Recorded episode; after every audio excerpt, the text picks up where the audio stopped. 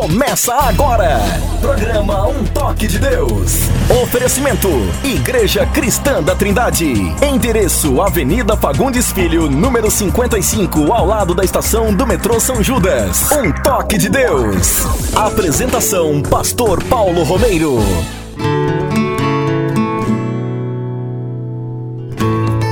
Em nome de Jesus de Nazaré nome que está acima de qualquer outro nome. Estamos novamente chegando até vocês com o programa Um Toque de Deus. Que privilégio, que alegria sentimos no nosso coração pela oportunidade que Deus nos concede de estarmos juntos novamente ao redor da Sua palavra, ao redor do maravilhoso nome de Jesus Cristo, nosso único Senhor e Salvador. Esperamos que o programa de hoje seja de bênção na sua vida, que ele venha produzir crescimento espiritual, transformação de vida, que ele venha também trazer almas a Cristo.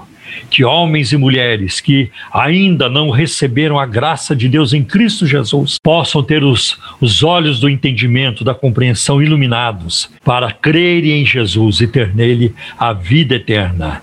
É, com muita alegria também hoje no programa está o pastor André Henrique. André, seus cumprimentos, suas palavras iniciais. É um prazer tê-la aqui comigo. Amém. A paz do Senhor, pastor, querido, saudades. Bom revê-lo novamente. Né? E um, um abraço também para os nossos queridos ouvintes. Eu fico com saudades de vocês, meus ouvintes. Como é bom e olha que eu tenho o privilégio, pastor, de interagir com os nossos ouvintes pelo nosso WhatsApp. Com certeza. Então, eu quero mandar um abraço para todos os nossos queridos ouvintes, o irmão Franco, que está nos ouvindo lá em Candeias, Minas Gerais. Uma alegria muito grande tê-los na audiência. Né? Hoje, como não poderia deixar de ser, temos muitas perguntas para responder e que Deus venha nos ajudar a poder responder as perguntas aí na medida do possível e fazermos um programa onde o nome do nosso Deus seja glorificado. Que Deus nos abençoe a fazer e nos ajude a fazermos esse bom Amém. Programa. Amém. Queridos ouvintes, como vocês sabem, o alvo do programa Um Toque de Deus sempre é e sempre será de apresentar, de anunciar a Jesus Cristo como único Senhor e Salvador. Amamos ver o nome do Senhor exaltado. Amamos ver ah, o Senhor sendo é, crido no mundo, abraçado é, por todos e queremos isso, né? É, que o seu reino venha se expandir cada vez mais. Então, é, este é o nosso alvo para que as pessoas, ouvindo falar de Cristo, creiam nele e tenham nele a vida eterna. Então, é o nosso alvo principal. E também quero avisar que durante o programa, se você tiver uma pergunta sobre a Bíblia, sobre religiões, sobre ocultismo, esoterismo, sobre crenças, crendices, questões relacionadas à fé, sobre ética bíblica, ética cristã, sobre teologia, a, a vida cristã em geral, a religiões, então, envie para cá a sua pergunta, também seu pedido de oração, e nós as responderemos segundo a habilidade que Deus nos der para responder. E para tanto, eu vou pedir que o, já neste momento o André, é, o pastor André, passe para vocês, informe vocês sobre o número do WhatsApp do programa Um Toque de Deus. Por favor, querido. Anote aí, meus queridos ouvintes, o WhatsApp do programa Um Toque de Deus é o 0 operadora 11 9 7402 1961. 0 operadora 11 97402 1961. Ok, e está se aproximando agora o momento de ouvirmos a palavra de Deus. Esperamos em Deus que a sua palavra hoje, que vai chegar aos corações, aos ouvidos e corações, às mentes, possa também produzir frutos na vida de cada um. Possa é, vir para limpar, para fortalecer, para edificar, para consolar e também para reavivar a esperança que nós temos em Cristo Jesus, que é uma esperança eterna. Então, vamos agora ouvir a mensagem da palavra de Deus. Programa Um Toque de Deus. Um Toque de Deus. Programa Um Toque de Deus. Um Toque de Deus. Um programa da Igreja Cristã da Trindade. Acesse o nosso site www.ictrindade.com.br. No programa Um Toque de Deus, Momento da Palavra, com o pastor Paulo Romeiro. Momento da Palavra. A paz do Senhor, irmãos. Muito feliz em rever vocês. Cumprimento também todos que estão nos assistindo pela internet Que este culto seja de bênção na sua vida. Eu creio que tudo que aconteceu até agora tem sido de grande bênção. E eu espero que aquilo que ainda é, vamos fazer contribua mais ainda para a nossa vida espiritual. Meus queridos, quero começar a nossa reflexão hoje com a carta do apóstolo Paulo aos Colossenses. Carta de Paulo aos Colossenses, capítulo 2, versículos de 6 a 10. E este texto que nós vamos ler, que o apóstolo Paulo escreveu, ele é um alerta, ele é uma advertência. Né? E diz assim, Colossenses 2, versículos de 6 a 10. Tenham cuidado para que ninguém venha enredá-los com sua filosofia e vãs sutilezas, conforme a tradição dos homens, conforme os rudimentos do mundo e não segundo Cristo porque nele, porque em Cristo habita corporalmente toda a plenitude da divindade. Também nele vocês receberam a plenitude. Ele é o cabeça de todo o principado e potestade. Então, o que Paulo está aqui é, alertando e advertindo é sobre a heresia colossense. E heresia é uma crença ou um ensinamento que contradiz a Bíblia Sagrada e as doutrinas cristãs. A maioria dos estudiosos, eles veem na carta aos Colossenses evidências de um grupo herege que estava pressionando os crentes a adotarem seus ensinos. E Paulo, ele rotula esses ensinos como filosofias e vãs sutilezas e com base em tradições dos homens. Essas filosofias e vãs sutilezas, elas têm suas bases nas tradições dos homens. Paulo refuta o gnosticismo, um movimento surgido no início do cristianismo, já no século I. O que foi este movimento? O movimento enfatizava uma verdade especial, elevada, que apenas os mais iluminados recebiam de Deus. Então havia um ensino secreto, havia uma informação mais é, sofisticada, que era para uma elite intelectual. Os crentes mais simples não conseguiriam a entender, assimilar aquilo que os gnósticos ensinavam. O movimento ensinava que o espírito é bom, mas que a matéria é má. Então, tudo que é matéria é má, e aí eles proclamam dualismo, né? esse dualismo. Negavam também a humanidade de Jesus, e dentro desse escopo aí, dentro de, de, de, desse grupo, havia aqueles que diziam que Jesus, que o Verbo não se encarnou. Na verdade, é, quando se falava em Cristo, em Jesus, era uma neblina, era um fantasma, era um vapor, mais ou menos assim, um fantasma no bom sentido mas que jamais Deus entraria na matéria, porque a matéria ela é impura, a matéria é uma coisa baixa, e Deus não faria isso. E João combateu os gnósticos, não apenas o apóstolo Paulo combateu, mas o apóstolo João também combateu na sua primeira carta, no capítulo 4, versículo de 1 a 3, e não apenas ali, mas em diferentes momentos da sua carta, o apóstolo João combateu ah, o docetismo, o gnosticismo. Por exemplo, ele abre a sua primeira carta, né, 1 João, logo no início da carta ele coloca: as nossas mãos tocaram na palavra de Deus. Então não tem como você tocar na palavra. Quem é que vai tocar numa palavra? Possível tocar. Então você fala algo e eu pego a sua palavra e guardo, põe no bolso, embrulho, não tem jeito. Tá? Mas João diz: as nossas mãos tocaram na palavra porque a palavra se fez carne. A palavra se fez carne. E João podia falar isso com conhecimento de primeira mão, porque na última ceia com o Senhor, ele encostou a sua cabeça no peito de Jesus. Né? Então João ele combate isso. Aquele que nega que Jesus vem em carne é do anticristo. Né? Todo espírito que professa que Jesus Cristo vem em carne, esse é de Deus, esse é de Deus. Então, nós vamos encontrar ali falsos mestres e falsos ensinos que estavam forçando a entrada na igreja de Colossos. Né? E tem um comentarista do Novo Testamento, William Barclay, ele aponta alguns acréscimos que eles faziam a Cristo, né? que eles propunham, né? Precisa acrescentar mais coisas a, a Cristo. Primeiro, eles chegam com uma filosofia adicional. Esses falsos mestres ensinavam que Jesus Cristo, sua obra e sua doutrina não eram suficientes para a salvação. Ela devia ser completada por um sistema de pensamento é, pseudo-filosófico muito difícil para o homem simples entender e só ao alcance dos intelectuais. Isso não está de acordo com aquilo que Jesus falou em Mateus 11, 25. Graças te dou, Pai, Senhor dos céus e da terra, pois o Senhor escondeu essas coisas dos sábios e entendido e as revelaste aos pequeninos. Né? Porque assim, ó Pai, foi do teu agrado.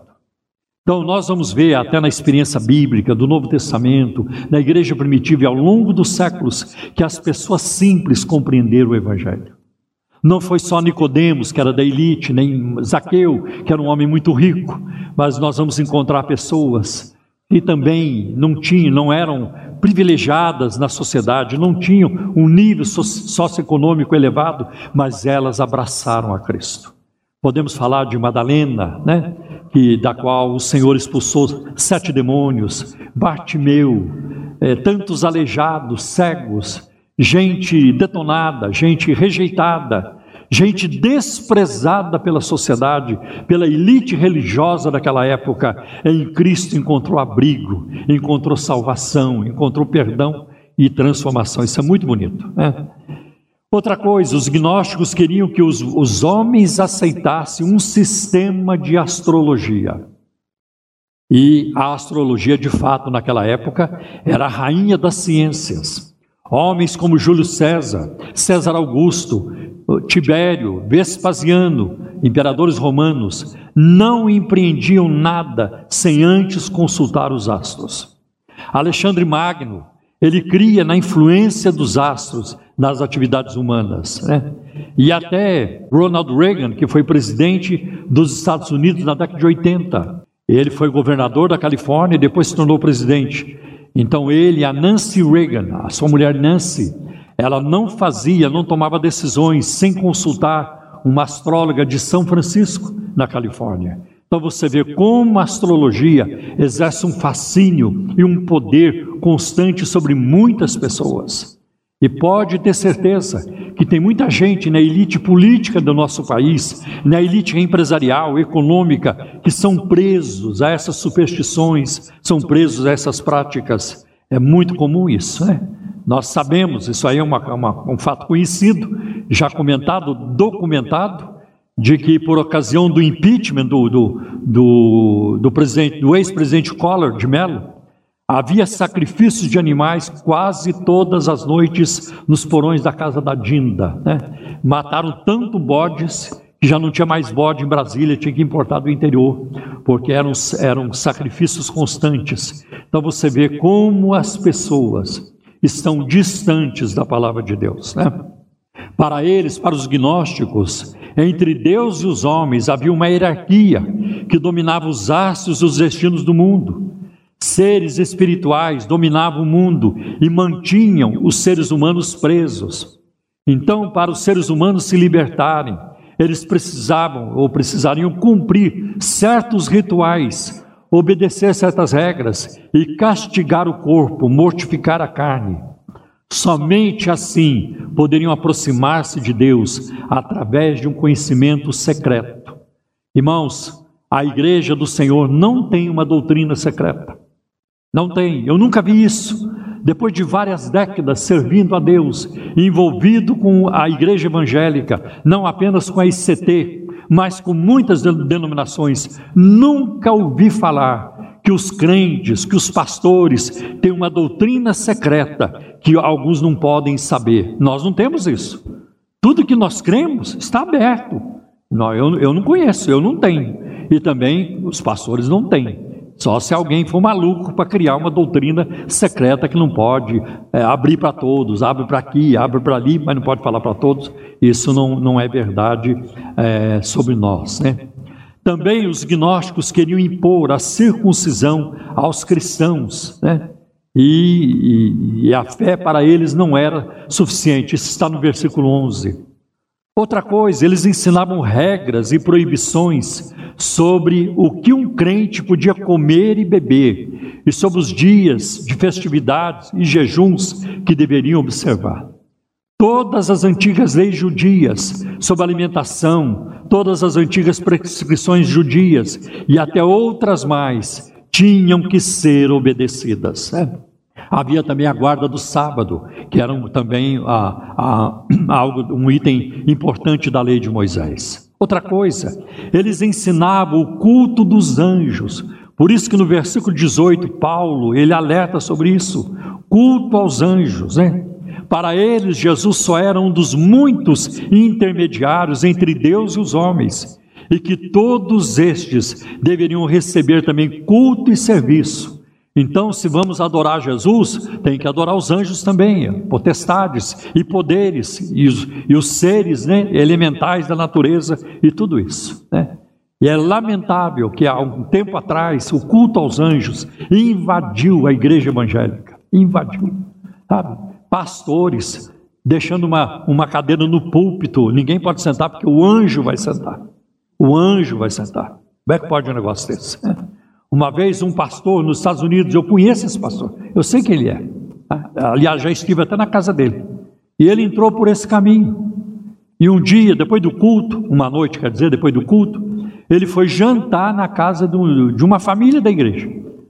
Aí, quando sentaram à mesa para comer, orar, irmão, me, me perdoe, me perdoe, irmãos, eu tenho que voltar lá na igreja. Eu esqueci de liberar os anjos, irmãos. E se eu não for lá liberar os anjos, eles vão ficar lá a noite toda. E eu vou voltar lá agora para liberar os anjos. Irmão, é, é, é, é ridículo.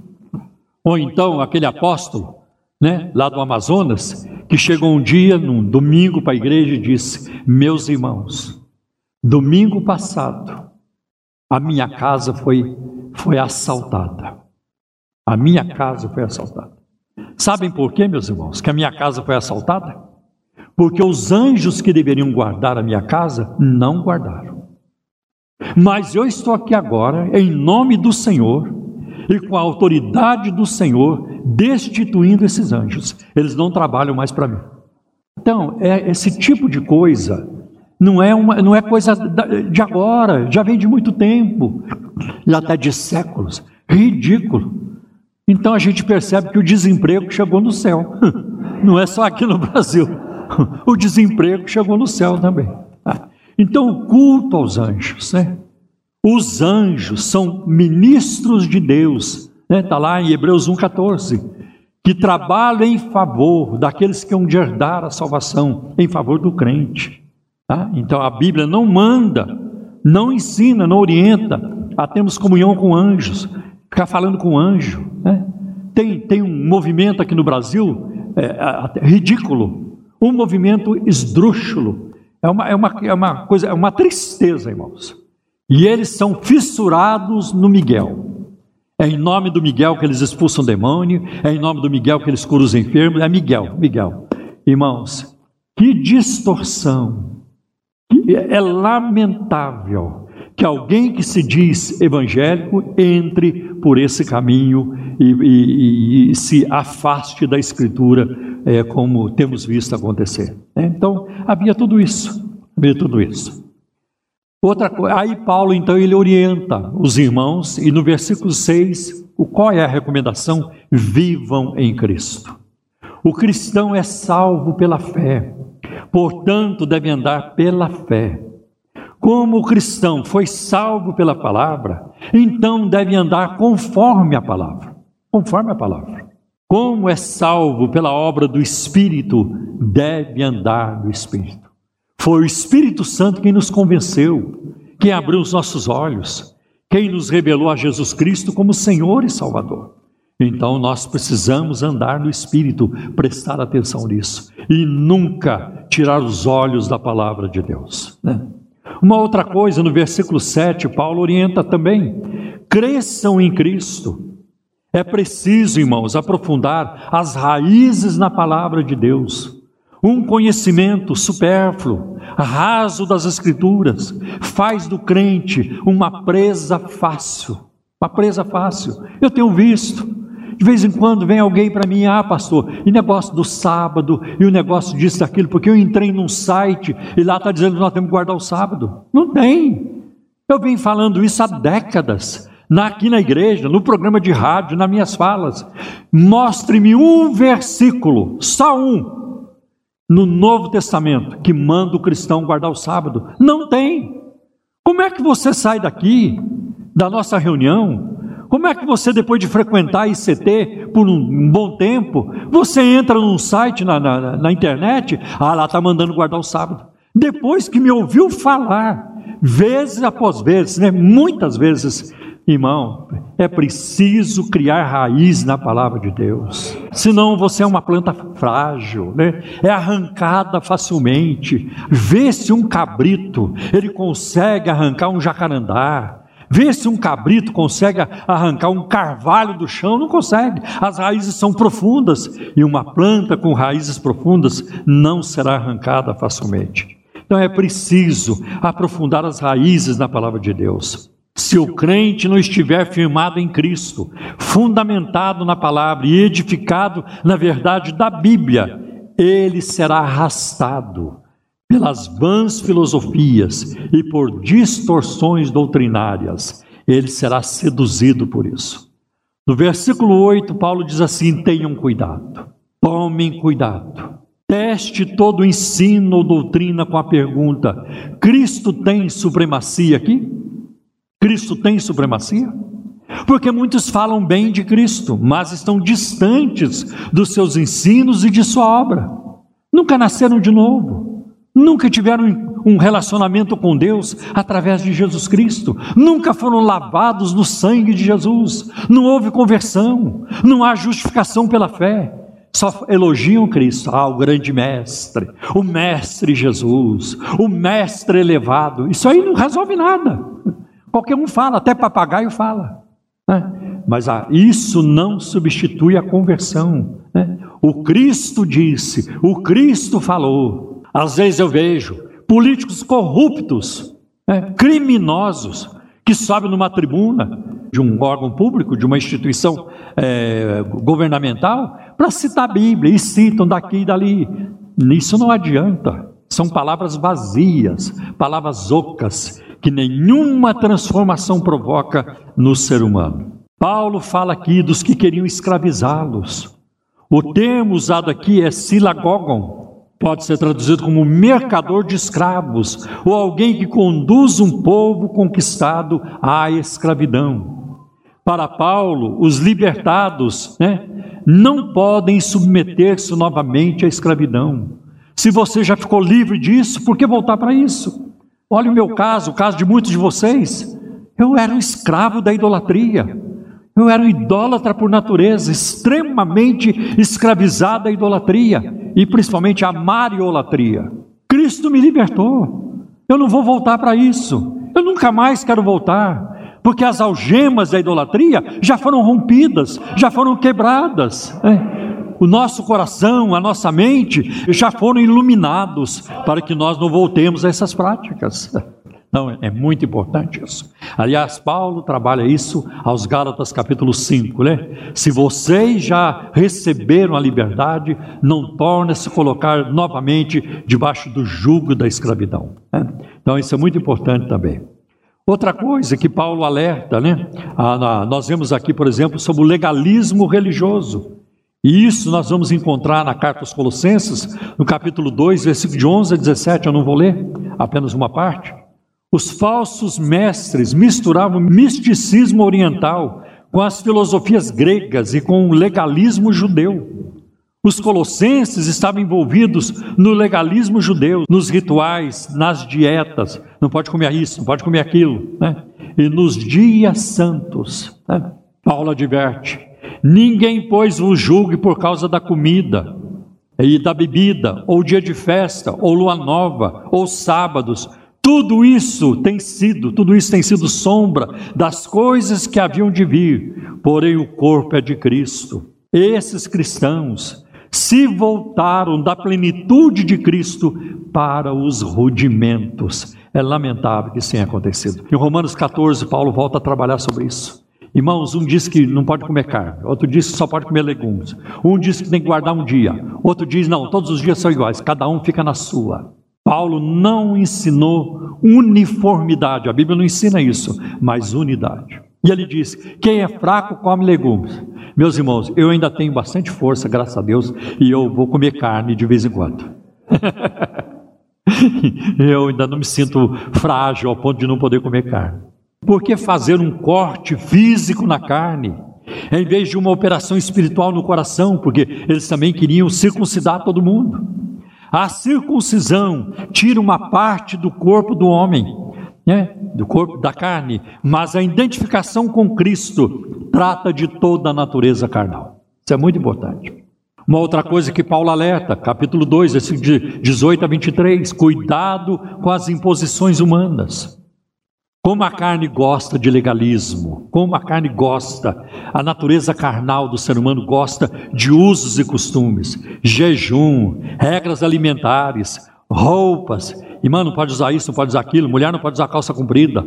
Teve uma época que até o vestido longo, agora está uma época, faz muito tempo, a moda era o longo. O longo também era vaidade. Não, irmão. Isso é vaidade. É está na moda no mundo, vestir vestido longo, então não pode usar também. Então as, é, a carne gosta dessas coisas. Disciplina corporal. As pessoas sentem-se espirituais com suas regras de observâncias religiosas especiais. Agora, por outro lado, os crentes não podem, não devem abusar da liberdade e tornar-se pedra de tropeço. Nós não temos os costumes aqui, nós não temos isso. As mulheres vêm com seus brincos e colares e tudo, pinta a unha, pinta os olhos, sobrancelha, tudo, faz todo, é o pacote total. Mas isso não quer dizer que vai vir de qualquer maneira, para provocar escândalo. Né? Vai vir de, vestida de uma forma que, que causa constrangimento e que, principalmente, que desagrada a Deus, que ofende, que entristece o Espírito Santo. Agora, é claro que todo homem, toda mulher crente, olhando na Bíblia, e se orientando pela Bíblia, eles vão viver de uma forma equilibrada, alegre, feliz, se vestindo de forma bonitinha, né? É, é, cada vez mais bonitinha. Eu quero que a minha mulher faça isso. Né? É, e, então, mas tudo com equilíbrio, isso é muito importante, né? Então, muito cuidado com as imposições humanas, né? muito cuidado. Eu venho de um contexto onde isso era, era marcante. Meu Deus, como havia esse negócio. Não pode isso, não pode aquilo. O homem não pode deixar a barba crescer. Às vezes, nem o bigode. O bigode acho que podia, mas a barba não. Eu queria saber qual a diferença daqui para aqui. Né? Por que, que o bigode podia? O que, que existe de, de coisa ruim aqui? Essa parte aqui é uma, parte amaldiçoada se crescer a barba. Essa aqui não. Gente, não faz sentido. Não faz sentido. Né? Aí a mulher é, tem que prender o cabelo. É um coque, não pode soltar o cabelo. Mas numa outra igreja, a mulher não pode prender o cabelo. Tem, o cabelo tem que ser solto. E, é, tudo canseira, nada tem a ver com a palavra de Deus, irmãos. E eu pregava isso, eu acreditava nisso, porque me ensinaram. Mas à medida que eu fui lendo a Bíblia, eu disse: não tem base bíblica. Isso é carne, isso é natureza carnal. Isso é, isso não, não tem a ver. Em 1987, eu rompi com isso. Eu rompi. Eu entrei em crise. Eu falei: O que, é que eu vou fazer? Eu vou ter que romper com isso, porque isso não está na Bíblia. Eu tenho que pregar a verdade. E num programa de rádio, e olha que a turma me ouvia, e tinha uma igreja muito legalista que me convidava também. E eu falei, acabou. E agora eu me tornei assim um, um persona não grata, alguma coisa assim. Nunca mais vão me convidar. Mas eu não tinha opção. Eu tinha que viver pela convicção e pelo entendimento que eu tenho da palavra de Deus. Eu disse: não acredito mais nisso. Não pregarei mais isso não pregarei. Tenho duas televisões em casa, uma na sala, outra no quarto. Aquilo ali, aí o mundo desmorona. Né? Fala que tinha televisão, né? porque também isso não podia e assim por diante. Então havia muito legalismo né? da, da, da, da parte dessa turma. Eu quero ler, antes de prosseguir, eu quero fazer menção de um versículo em Colossenses 1,19. Porque Deus achou por bem que nele, em Cristo, residisse toda a plenitude. E é disso que eu quero falar agora, daqui até concluir a nossa eh, meditação. Porque Deus achou por bem que em Cristo residisse toda a plenitude. Por que, que eu estou lendo o versículo 1, 19? Porque lá no capítulo 2, versículo 9, essa expressão aparece novamente. Tá? Os hereges gnósticos ensinavam que Cristo estava a meio caminho entre Deus e os homens, que ele era um elo necessário na corrente, havendo outros elos mais importantes que estavam à frente de Cristo. Diziam eles: tudo bem, Continue com Jesus, continue com Ele, e mais tarde você chegará à plenitude. Paulo responde: não. Cristo é em si mesmo a plenitude. Cristo é a plenitude. Que é que toda a plenitude residisse em Cristo. E foi do agrado do Pai que toda a plenitude residisse em Cristo. Residisse ou habitasse aqui significa habitação permanente não por um período, mas para todo sempre. E aí em Colossenses 2:9 diz: "Porque nele habita corporalmente, fisicamente toda a plenitude da divindade". E é muito importante aqui o advérbio, né? Corporalmente, fisicamente. Era uma forma de Paulo responder aos gnósticos dizendo: Deus se fez carne. Aliás, João abre o seu evangelho falando isso. Né? João 1 e 1. Deus se fez carne. Né? Cristo foi, meus irmãos, e é uma pessoa completa. É uma pessoa completa. Ele não está progredindo. Ele não é um elo da corrente que está tentando chegar até a, a perfeição. Não. Cristo foi e é uma pessoa completa. E o credo de Nicéia, com base na Bíblia, diz que Jesus é da mesma substância, da mesma essência que o Pai. Por isso que o credo diz que ele é Deus de Deus, luz da luz, Deus verdadeiro, de Deus verdadeiro, gerado, não criado, da mesma substância que o Pai. Esse é Jesus, né? E da mesma essência que o Espírito também, é a Trindade bendita.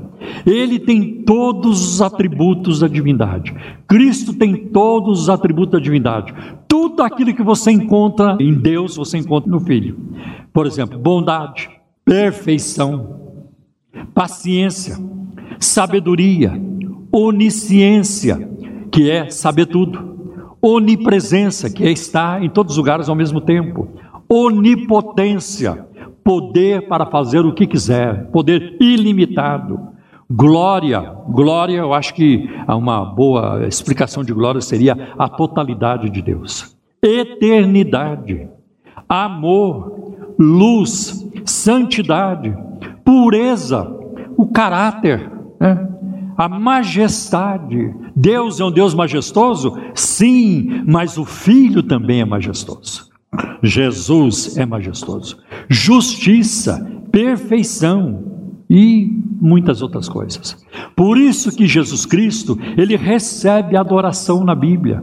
Ele recebe adoração. No Novo Testamento, várias vezes Jesus foi adorado foi adorado e ele recebeu a adoração e ele continua sendo adorado no céu. Hebreus capítulo 1 diz que todos os anjos de Deus o adorem, toda a hierarquia celeste.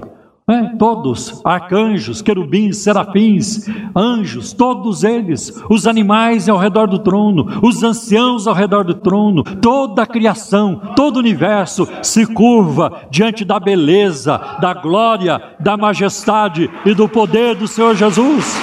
Glória a Deus. Glória a Deus. Em Cristo tudo é perfeito. A criação, ela era originalmente perfeita e foi Jesus quem fez, João capítulo 1. Né? Todas as coisas foram feitas por Ele, e sem Ele nada existiria, tudo que existe não existiria. Né?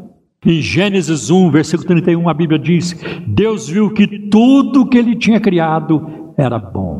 Então a criação, no seu momento original, ela era perfeita. Depois ela foi atingida, danificada pela queda, pelo pecado. A vida de Cristo foi uma vida perfeita. A, a sua obra foi uma obra completa, plena. Aí está a plenitude da sua obra. Olha o que diz João 17 e 4: Pai, eu glorifiquei o teu nome na terra, tendo terminado, tendo acabado a obra que me deste a fazer. não deixou pela metade, não fez como a sinfonia inacabada de Beethoven, não, ele terminou a sua obra. Em João capítulo 19, versículo 30, do alto da cruz, do alto da cruz, uma das suas últimas palavras foi: está consumado. A obra está completa. Glória a Deus. Isto mostra que a sua morte foi perfeita, que o seu sacrifício foi perfeito e pleno. Não foi um sacrifício pela metade, um sacrifício perfeito, pleno. Seus ensinos e suas palavras são perfeitos. A sua revelação, a Bíblia Sagrada, é perfeita e completa. Por isso que nada se acrescenta à palavra. Não tem como acrescentar, porque a palavra de Deus é perfeita, é fiel, é fidedigna, é totalmente digna de todo crédito e de toda aceitação. Que maravilha, né? O conhecimento de Cristo é perfeito e os planos de Cristo são perfeitos. Né? A Bíblia diz em Colossenses 2,3 que nele estão escondidos todos os tesouros da sabedoria e da ciência, tudo em Cristo. Gente, é um, é um, um homem Deus, é o Deus homem completo, perfeito, nele habita toda a plenitude. A nossa salvação é uma salvação perfeita. Não chegaremos no céu espiritualmente aleijados. Não, está é, salvo, mas está faltando alguma coisa. Não, nós entraremos lá como espíritos aperfeiçoados, como diz Hebreus capítulo 12, né? Por causa da perfeição de Cristo. Isso é muito importante, né? A salvação de Cristo é perfeita, ela é total ela é completa, de acordo com Hebreus 7, 25, porque Ele pode salvar completamente todos que se chegam a Ele. Que maravilha! O amor de Cristo é perfeito, é pleno. Ele não ama com defeito. Né? Nós amamos com defeito. Né? Nós amamos. Meu Deus, se vou falar isso aqui de mim para minha esposa, eu, eu, vou, eu, vou, morrer de vergonha. Né? É, nosso amor um, pelos outros é imperfeito. O nosso amor para com Deus é imperfeito. Ninguém de nós ama Deus perfeitamente, mas o amor de Cristo para conosco é ininterrupto. É um amor perfeito. O sacerdócio de Cristo é um sacerdócio perfeito, está lá em Hebreus 7, versículo 11. A intercessão de Cristo é perfeita. Já aconteceu de você pedir um favor para alguém, é, por outra pessoa? Já aconteceu. Eu já pedi, fui muito bem sucedido. A pessoa ficou tão alegre. Nossa, esse Paulo Romero é poderoso. Hum, esse Paulo Romero é poderoso. Eu pedi para ele falar com aquele fulano, e lá naquela instituição e tudo, e, ó, e ele mexeu lá os pauzinhos, assim que eles falam, né? Essa expressão, e deu certo.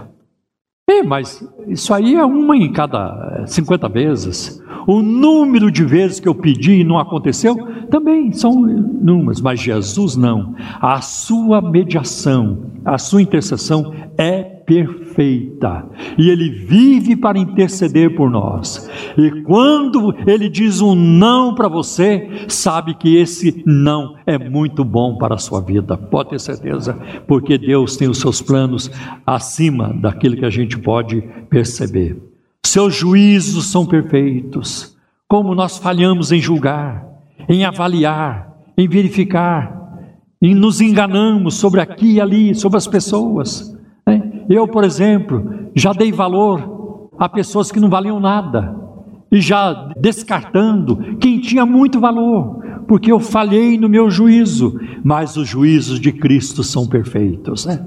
seu julgamento será perfeito, não haverá falhas no juízo final. Quando o trono branco se estabelecer, Apocalipse capítulo 20, e tudo convergir para ali, os vivos e os mortos de todas as épocas, todos estarão ali, diante do juiz de toda a terra, e ele julgará com perfeição, não haverá falha no seu julgamento. Meus irmãos, nada em Cristo fica abaixo da perfeição. Nada em Cristo fica abaixo da perfeição. E aí o versículo em Colossenses 2:10 fala da nossa plenitude também. Também nele vocês receberam a plenitude. Também nele vocês receberam a plenitude. Ele é o cabeça de todo o principado e potestade. Vocês também receberam a plenitude. Porque a ideia que nós temos é que as coisas só vão melhorar quando a gente for para o céu. As coisas só vão ficar melhor quando morrer. As coisas só vão mudar quando morrer. Às vezes a gente até ouve pregadores dizendo, né, o melhor ainda está por vir na sua vida. Não é verdade. Eu não creio mais nisso. Ah, eu não, não, prestava muita atenção nessa frase. O melhor de Deus ainda está para vir na sua vida. Não, já veio. O melhor já veio. E, e é tão bom que não existe nada melhor depois dele. O melhor é Jesus. Aleluia. Jesus está além de bom. Jesus é o melhor. Então o melhor já veio na sua vida, né? E aí nós vemos que em Cristo nós somos completos, nós temos a plenitude. Olha a linguagem do Salmo 23, versículo 1: O Senhor é o meu pastor e nada me faltará. Eu já vi, irmãos, essa aí é uma coisa grotesca. Eu já vi pessoas falando, até no púlpito, né? Irmãos, o Senhor é meu pastor e nada me faltará, não me faltará luta, não me faltará problemas, não me faltará. Não, isso não é, esse não é o sentido do texto. O salmista Davi não escreveu com isso em mente. Ele escreveu de maneira positiva, porque eu tenho o Deus pastor na minha vida, o meu Deus é um pastor também, e assim como eu gosto de cuidar das ovelhas, eu protejo as minhas ovelhas, eu quero bem das minhas ovelhas, o meu pastor, Deus que é meu pastor, também quer o meu bem, também quer o meu bem. Então, é, é olhando por esse lado também. Em Cristo nós temos uma alegria completa. João capítulo 15, versículo 11, Jesus diz: Tenho-lhes dito estas coisas, para que a minha alegria esteja em vocês, e a alegria de vocês seja completa.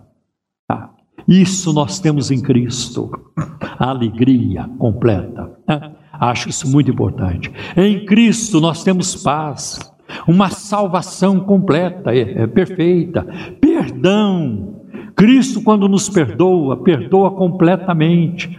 Nós somos fracos para perdoar. Né? Nosso perdão, ele não é, ele vem é, truncado, distorcido. Às vezes perdoa e depois a gente eh, parece que resolveu, ah, eu estou arrependido de ter perdoado, uma coisa assim, mas não com Jesus. Seu perdão é perfeito. Em Cristo nós temos uma esperança eterna, portanto, uma plena esperança, uma ressurreição futura que será completa. Completa, não vai ficar nenhuma parte do nosso corpo na sepultura, ou no fundo do mar, ou em qualquer outro lugar, tudo será trazido de volta num corpo incorruptível, glorificado, parecido com o Senhor. Aleluia! Corpo completo. Então a nossa a nossa ressurreição será completa. E querem saber mais? Por que, que em Cristo nós temos a plenitude? Porque nós somos templos, nós somos moradas do Espírito Santo. O Espírito Santo habita em nós, habita em nós. Meus irmãos, porque nós temos a plenitude em Cristo, não precisamos guardar o sábado, não precisamos fazer quebra de maldição hereditária. Isso é Jesus e mais quebra de maldição hereditária. Isso é Jesus e mais a guarda do sábado. É Jesus e mais cura interior. Tem que ver o que, que aconteceu lá no, no útero, quando eu estava sendo formado. Se houve uma rejeição, se houve um ataque, uma hostilidade contra mim. Aí eu tenho que regredir, ir lá. Ir pra... Irmãos, isso não tem na Bíblia. Nós não encontramos isso na Bíblia, não, pelo contrário, né? O salmista, ele tem uma relação com Deus desde o ventre. Ele mostra esse cuidado. E o próprio João Batista foi cheio do Espírito Santo desde o ventre. Não precisamos, né, de reencarnação, que é um engodo, é um tremendo do engano. As pessoas que dizem, eu creio, eu creio, não tem como provar ninguém prova, é impossível provar. E outra, não tem na Bíblia. E se a Bíblia diz que, que isso é espúrio, isso é condenado, nós temos que nos afastar desse ensino. A, o, a, o ensino da reencarnação compete com a salvação em Cristo Jesus, efetuada na cruz do Calvário. Né? Não temos que comprar bênçãos de Deus fazer campanha disso e daquilo, campanha do martelinho, campanha da toalhinha, campanha do lenço, campanha do, do sal grosso. Você vai trazer isso, vai trazer aquilo, vai dar nó na camisa, vai virar a camisa no avesso. Nada disso, porque Cristo é suficiente. Nós estamos plenos em Cristo. Você não precisa comprar a bênção de Deus porque Deus não vende bênção, Deus não vende bênção, Deus não faz negócio com a nossa fé, pelo contrário, a Bíblia condena essa prática de, de, de, de, explorar as pessoas com fins financeiros, a Bíblia condena. Você não precisa do santo daime, um chá alucinógeno para ver mirações e tudo isso. Não precisamos. Não precisamos das coisas deste mundo, de astrologia, de superstições. Não precisamos do, do expedito, do Sebastião, da Terezinha. Não precisamos da Filomena. Não precisamos de nada disso. Do Jorge. Não precisamos. Por quê? Porque Cristo está acima de todos eles, e nós somos dele, nós estamos nele, e nós temos acesso a Cristo, temos acesso a Ele. Glória a Deus. Em Cristo somos completos. Quando a luta vier, quando você tiver que chorar, quando o peso for muito grande e você parece que não tem forças para carregar, quando a injustiça ela for muito saliente na sua vida, o desprezo, e outras coisas ruins acontecerem, não é porque você perdeu a plenitude em Cristo, é resultado da queda. Então a, a história humana é dividida nisso: né? criação, queda, redenção, consumação. Nós estamos no terceiro estágio, na redenção. A criação já se deu, a queda também se deu, mas a redenção veio em Cristo Jesus. E agora aguardamos a consumação. Nós estaremos lá na frente rindo de tudo, rindo de tudo. Pois é, eu estava preocupado, eu estava arrasado, eu fiz isso, fiz aquilo, nem precisava. E não precisa mesmo. Descansa em Cristo, descansa o seu coração em Cristo, né? confie na palavra. Né? E o pior que pode acontecer para nós é morrer, é morrer. Mas a morte também já foi resolvida lá na cruz. Nós vamos ressuscitar um dia. Cristo garantiu. E não cremos no mentiroso. Não, não estamos aqui cultuando um defunto. Alguém que falava as coisas porque ele batia na telha, nada disso. Mas o Verbo que se fez carne, né? Deus, homem, nele habita fisicamente, corporalmente, toda a plenitude da divindade. Não como os gnósticos queriam, mas como a palavra de Deus ensina não como a TV ensina hoje, a internet, as mídias sociais. Firme-se na palavra de Deus. Amém, meus irmãos.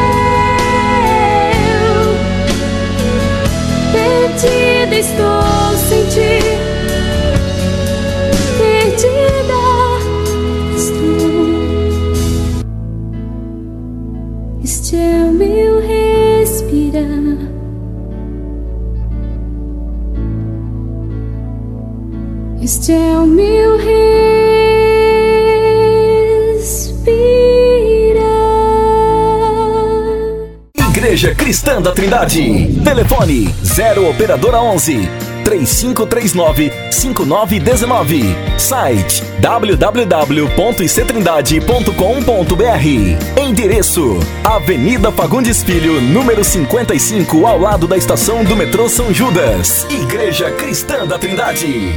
Programa Um Toque de Deus. Um Toque de Deus. Glória a Deus por tudo que nós temos ouvido neste momento. Glória a Deus.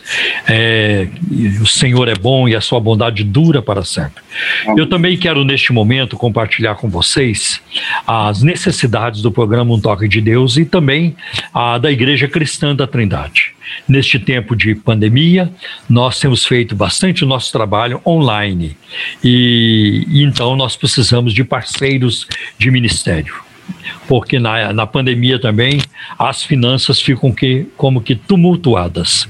Então, se você tem acompanhado o nosso programa, conhece a nossa linha, a nossa postura, o conteúdo do programa, se você se identifica com ele, então junte-se a nós na pregação da palavra de Deus.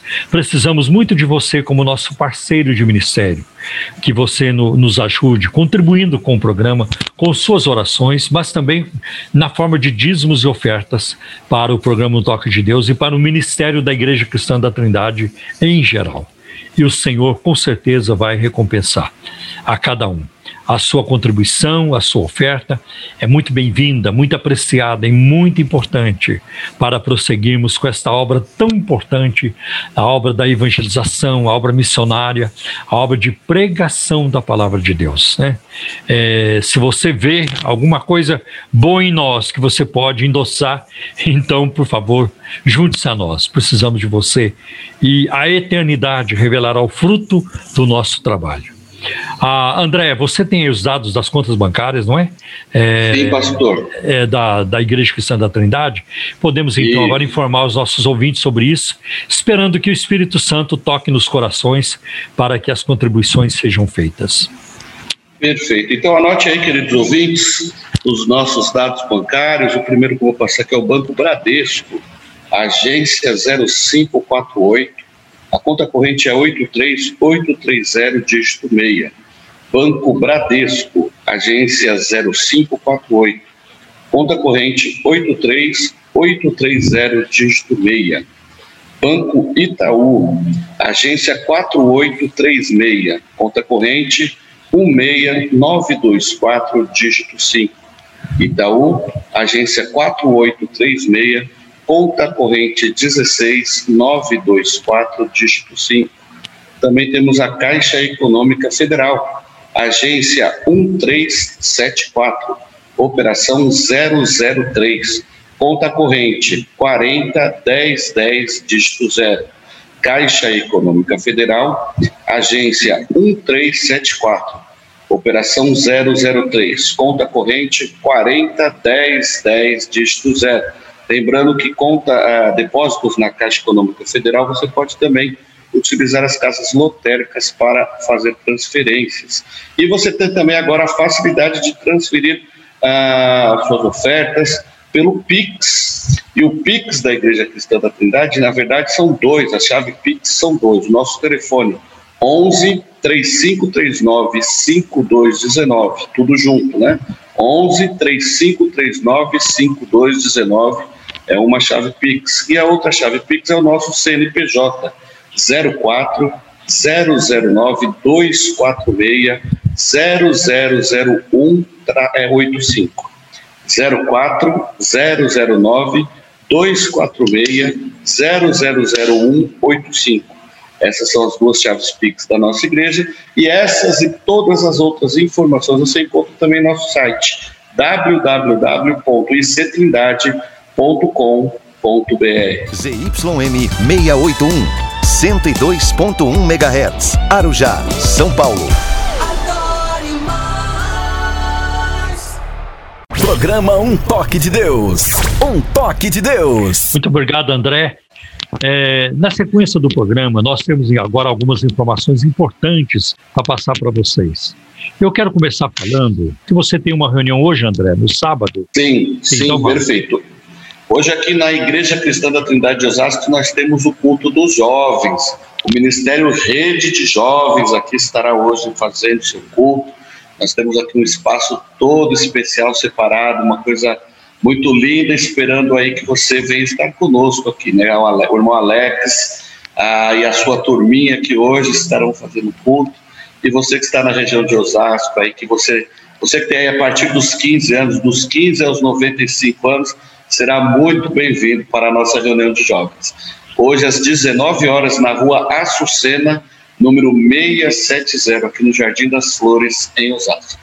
E tem um ponto de referência, uma estação do trem, isso, nós estamos próximos à estação de trem da CPTM, estação Comandante Sampaio. Okay. A avenida em frente aí à, à estação de trem, você subindo ela 600 metros, você chega na rua da nossa igreja. Próximo aqui da igreja, nós temos aqui alguns bares aqui por perto e temos também o posto de gasolina Ipiranga. Uhum. São dois postos, né? um, de, um de frente para o outro. Então tá fácil de chegar aqui. Aí não é o quilômetro 18? É, do farol para baixo é o quilômetro 18. Farol para cima, agora nós estamos no farol para cima, né? então já é Jardim das Flores. então já não é mais quilômetro 18. Muito Exato. Bem, Muito bem, André. Muito obrigado. Eu também tenho uh, algumas informações importantes para passar para vocês. Quero começar falando do domingo, aqui na sede.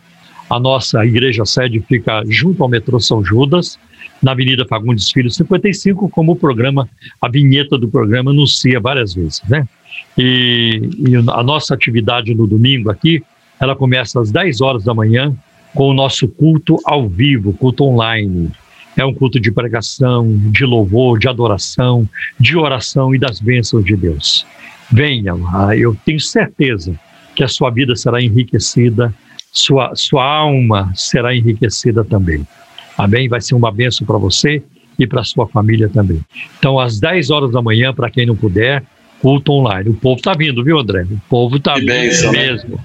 E nós funcionamos dentro do protocolo de segurança para a nossa saúde, todo o protocolo sendo cumprido. Então, é, o ambiente é seguro, é, o uso de máscara é obrigatório o tempo todo do culto, álcool gel na entrada, tapete sanitizante na entrada, medida de temperatura também na chegada e álcool gel espalhado pela igreja, então, ah, é, e, distanci e, distanciamento, né? E tem sido uma grande benção, uma grande benção, né? Se Deus quiser, com a chegada das vacinas, e já chegaram uma parte, uma parte já chegou, logo nós voltaremos à nossa vida normal. Então, é o culto das 10 horas da manhã, já falei, um culto transmitido online. Você pode acompanhar pelo Facebook da igreja, ou pelo YouTube também. Todo domingo, às 17 horas, 5 horas da tarde, nós temos a nossa escola bíblica dominical. E também a transmissão é online, né? E às 18 horas temos o culto da criançada, né? Do Ministério Infantil com a tia Valéria, com a Priscila, com a Andréia, com várias outras pessoas que são envolvidas neste ministério tão importante. Então, a, todo domingo, às 18 horas, a uma programação para as crianças. Pais, vocês ouviram isso? Não se esqueçam. Encaminhe os seus filhos para participar Exato. da programação, para conhecerem Jesus, para conhecer a palavra de Deus, para prosseguirem na vida, crescerem né, e abraçarem a vida que vem pela frente com o referencial sólido, puro, né, é, da palavra de Deus, tá bem? E também às 18h30, todo domingo, nosso segundo culto dominical. É, este culto não é transmitido ao vivo, online, mas é um culto também de muita bênção nas nossas vidas. Eu geralmente participo dos dois, né, da manhã e da noite. Ah, toda terça-feira, sete e meia da noite, reunião de oração. Toda quarta-feira, às 19 horas, eu faço uma live chamada Live da Oração. É a ministração da oração com a minha esposa. Então, toda quarta-feira, às sete horas da noite, é, transmissão pelo, pelo Facebook, pelo YouTube e pelas mídias sociais em geral. Venha, vai ser uma grande bênção para você. Toda quinta-feira nós temos o estudo da palavra. Neste, neste momento, estamos estudando a Escola Bíblica Dominical na quinta-feira à noite, o verdadeiro pentecostalismo, tá? E tem sido de grande bênção também. Sete e meia da noite. Eu creio que, em termos de culto, são as nossas reuniões principais. Eu gostaria, neste momento, já que estamos no momento de aviso, passar para vocês uma informação com muita alegria. Ah, muitas pessoas me perguntam, pastor, quando é que o senhor vai é, publicar o seu próximo livro? Né? Muitas pessoas me mandam ah, mensagens no WhatsApp, no, no Facebook e, e assim por diante. Eu quero dizer para vocês que eu vou participar de um congresso mês que vem o Congresso da Vida Nova, eu vou apresentar uma palestra. Então, todo o meu tempo agora, eu estou me preparando para essa palestra. E depois de, de passar esse congresso, eu voltarei a trabalhar no meu livro. Um livro onde eu faço uma análise também do campo religioso brasileiro. É mais um livro aí é, na linha dos anteriores que eu escrevi, como Supercrentes, Evangélicos em Crise e Decepcionados com a Graça. Então, depois que passar o Congresso Vida Nova, no mês que vem será o congresso, lá em torno do dia 22 a 26 de março. Aí eu voltarei a trabalhar no meu livro, ele está pela metade, e eu vou concluí-lo e publicá-lo. Mas eu quero falar de um outro livro que não é só meu, eu também participo deste livro, sou um dos autores, e tem um capítulo meu. Então, é um livro sobre João Calvino, o reformador de Genebra. E nós, então, enquanto eu estava ainda na Universidade de Mackenzie, e eu e outros, outros professores, então, é, é, decidimos ou quisemos é, preparar algo, né, é, por causa dos 500 anos da Reforma Protestante. Aí eu e mais três colegas fomos até a Europa, fomos a Genebra, fomos à França, fomos à, à Escócia, Edimburgo, na Escócia, fomos à Inglaterra e fizemos uma pesquisa sobre Calvino.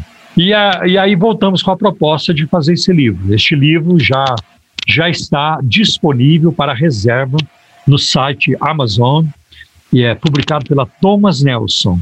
E o título do livro é O Legado de Calvino. Subtítulo: A influência calvinista na teoria e na praxis uh, humanas contemporâneas, né? ou na, nas práticas humanas contemporâneas.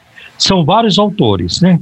Tem o, o professor doutor Marcelo Martins Bueno, uh, que é o, ide, o, idealizador do livro, tem o professor Ricardo Bitum, uh, tem uma turma, deixa eu ver se eu consigo ler todos aqui, uh, o Fabiano Almeida de Oliveira, o Fernando Luiz Casaroto Berlese, o professor Hermes Maia, tem muitos livros publicados, tem, tem eu, e tem o, tem o Rodrigo Franklin de Souza uh, e o Sérgio Ribeiro Santos. O Rodrigo, ele é professor na Faculté Jean Calvin, em Aix, na França. Nós estivemos lá.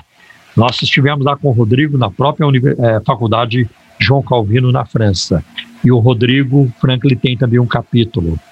E tem prefácio, tem apresentação é, do chanceler do Mackenzie, do reitor do Mackenzie, então, é um livro muito importante, muito bem pesquisado. E o meu capítulo trata sobre a ética calvinista. É, eu faço uma comparação, ou digamos assim, o campo religioso brasileiro à luz da ética calvinista. Como é que eu comparo a ética de Calvino com aquilo que acontece no campo religioso brasileiro? Tá bom? Então fica aí a, essa informação para vocês. É, repetindo o nome do livro, Legado de Calvino, a influência calvinista na teoria e na praxis humanas contemporâneas. e a importância de Calvino para o mundo todo, né, o mundo contemporâneo, o mundo atual. Então fica aí a dica, Thomas Nelson, você já pode reservar este livro no site do Amazon, que ele está prestes a ser chegar aí é, nas prateleiras. Deus abençoe. Bom, ah, eu creio, André, que você tem mais algum aviso? É, amanhã nós temos o nosso culto também, nosso culto em família. É isso mesmo. Às 10, às 10 horas da manhã estaremos aqui também na nossa igreja, aqui em Osasco. Ó, oh, mas, oh, mas, oh, mas vocês não vão assistir o culto do André, não. Vocês vão assistir o meu culto. Não, tô brincando. Olha, tô brincando. Eu tô dando 10 reais para quem ficar na nossa live. Ah, não. aí, aí é jogo ah, Olha aí, para quem ouvir a live de Osasco, 10 anos. É só chegar aqui que a gente dá o um jeito. André, graças a Deus que nossa competição é com o inferno, não com Graças a Deus. Graças e, gra... E é, é uma é família gostoso... só. É. é. e é gostoso a gente ter essa liberdade, né, claro, pastor, para brincar. Claro. E, é, e, é bom que os nossos ouvintes saibam, aproveitando aqui, que nós somos uma grande família. É uma família só. É uma família só. E essas brincadeiras que nós fazemos aqui no rádio é o nosso dia a dia. É. é a gente, quando a gente está junto é festa, quando a gente junta todos os pastores nas nossas reuniões, é uma bagunça só. É. E é isso aí, somos uma família feliz, né, pastor? É, às Mas, vezes, André, às vezes é. sai, sai alguém, algumas pessoas, uma família sai aqui da sede, vai congregar lá em Osasco, vai congregar em Pirituba. Em Pirituba. E às vezes acontece o contrário, de Sim. Osasco vem para cá, de Pirituba Exato. também vem para cá, e é tudo uma família e é tudo uma família só, uma alegria, né? É gostoso isso daí. Onde, onde a gente vai, a gente está em casa, né? Seja aqui em Osasco, na sede, Pirituba. É uma benção. É. Mas então, deixa eu falar aqui de Osasco. Amanhã nós temos o nosso culto às 10 horas.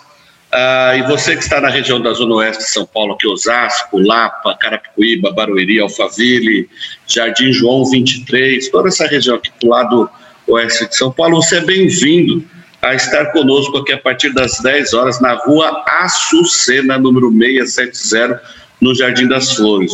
A estação de trem mais próxima aqui da gente é cerca de 600, 700 metros. É a estação Comandante Sampaio. Venha que será uma grande bênção receber você e a sua família. O nosso espaço Kids, ele a partir das 9h15, 9h30, já está aberto. Então, nós estamos aí com uma equipe preparada para receber nossas crianças. Ah, o pessoal tem chegado aqui mais cedo, porque nós temos muitos brinquedos aqui para a criançada. Então, elas ficam brincando até por volta de 5 para as 10, e às 10 horas elas são ministradas. Da mesma forma que iniciamos o culto aqui para os adultos, inicia-se também o culto infantil. Então, pode vir com as suas crianças, família toda, que será uma grande bênção. E como o pastor Paulo anunciou, estamos uh, também tomando todos os cuidados necessários, né? Todo mundo de máscara, todo mundo com, tomando banho de álcool em gel aqui. Então, está todo mundo sendo bem cuidado aqui também, porque nós precisamos, como igreja, dar exemplo, né, pastor Paulo? E to, todas as nossas igrejas funcionam assim, né, André? Exatamente, é isso aí. E às quartas-feiras, às 20 horas, nós estamos estudando também a Bíblia Estamos estudando também o tema do verdadeiro pentecostalismo, tem, tendo um tempo bom aqui de oração também. Você que está na região, venha estar conosco, toda quarta-feira às 20 horas. As nossas atividades também são todas transmitidas pelo nosso YouTube, pelo Facebook. Você pode também nos encontrar por lá, youtube.com.br Facebook.com.br Programa Um Toque de Deus. Um Toque de Deus. Ok, eu quero falar também neste momento sobre as nossas congregações, nossas igrejas afiliadas. E quero começar com Cosmópolis, na Grande Campinas. Lá a nossa igreja está na rua Campinas, é, 749, no centro de Cosmópolis no centro da cidade de Cosmópolis. E lá tem, tem reunião, por exemplo, eu vou falar de domingo, tem escola bíblica dominical às 9 horas da manhã e o culto às 19 horas, o culto da noite. Em Mogi das Cruzes, a igreja, a ICT está na rua São João, 856 no centro. E lá também o nosso culto, domingo, é, é culto dominical, às 18h30. Temos também a nossa congregação em Perus, na rua Ilídio Figueiredo, 439, Vila Perus, bem próximo da a estação de trem Perus, da estação Perus do trem da CPT. E lá também o culto no domingo às 18h30. E também em Pirituba, né? Temos lá um povo muito animado, amoroso, um povo doce. É. E, é uma benção. É uma benção. Aquela turminha lá é uma benção. Né? E lá em Pirituba, a, a igreja está na Avenida Paula Ferreira, 2809, na Vila Pirituba, perto ali do shopping Pirituba, né? Então, muito fácil também. Lá tem reunião na quarta-feira à noite, de oração, 19h30, e no domingo o culto é às 18h30. Pastor Everaldo Cândido está ali cuidando da igreja, né? Muito Amém. bem, que benção. Né? A benção. Então, esses são os nossos avisos principais. Você está ouvindo programa Um Toque de Deus. Um Toque de Deus. Direção e apresentação: Pastor Paulo Romeiro. Estamos apresentando programa Um Toque de Deus, um programa da Igreja Cristã da Trindade. Endereço: Avenida Fagundes Filho, número 55, ao lado da estação do metrô São Judas. Agora, você pergunta e nós respondemos. Perguntas e respostas no programa Um Toque de Deus. Bem, na sequência, nós vamos agora responder as perguntas dos ouvintes. Pastor Paulo, hoje nós temos muitas perguntas, então vamos a tentar responder o maior número possível delas e que Deus nos ajude. Vamos lá, pastora Rosângela de São Paulo, ela gostaria de saber sobre a posição da igreja em relação ao termo empoderamento feminino. Ela diz assim: Tenho visto e ouvido esse termo entrar no meio da igreja e acho que isso pode causar um grande estrago na igreja. Será que o feminismo já entrou e está ditando as regras na igreja? Podem pessoas militantes, seja do feminismo, racismo, esquerdismo ou qualquer outra coisa, serem líderes dentro de uma igreja? Olha, André, eh, nós vivemos tempos difíceis, viu? Tempos muito difíceis. Eu também sou contra a, a tentativa de implantar qualquer ideologia na igreja. Qualquer ideologia na igreja. Uh, esses dias ouvi um pastor, ouvi e vi, porque está no vídeo, ele dizendo, o Ed René Kivitz, eu me alinho com a esquerda, porque a esquerda ela tem uma agenda libertária voltada para o negro, voltada para o pobre, voltada para o, o grupo LGBT. E eu respondo assim: a verdadeira agenda libertária, quem tem é a palavra de Deus. Amém. A verdadeira agenda libertária, quem tem é a Bíblia Sagrada. Tá? Porque quando você passa a priorizar um grupo, o outro grupo vai ser prejudicado. Sim. Por isso que a palavra de Deus nos diz, em Atos capítulo 17, que Deus não faz acepção de pessoas. Por isso que Cristo nos ensina a amar a todos. A ética de Jesus é amar todos. A ética de Jesus não é amar só o negro, não é amar só o pobre, não é amar só o japonês, não é amar só o branco, só o índio. Não. A ética de Jesus não permite você escolher um grupo para amar. Não permite. Nós somos chamados para amar a todos. E Jesus foi muito além, até daquilo que estava no Antigo Testamento. Amai os vossos inimigos.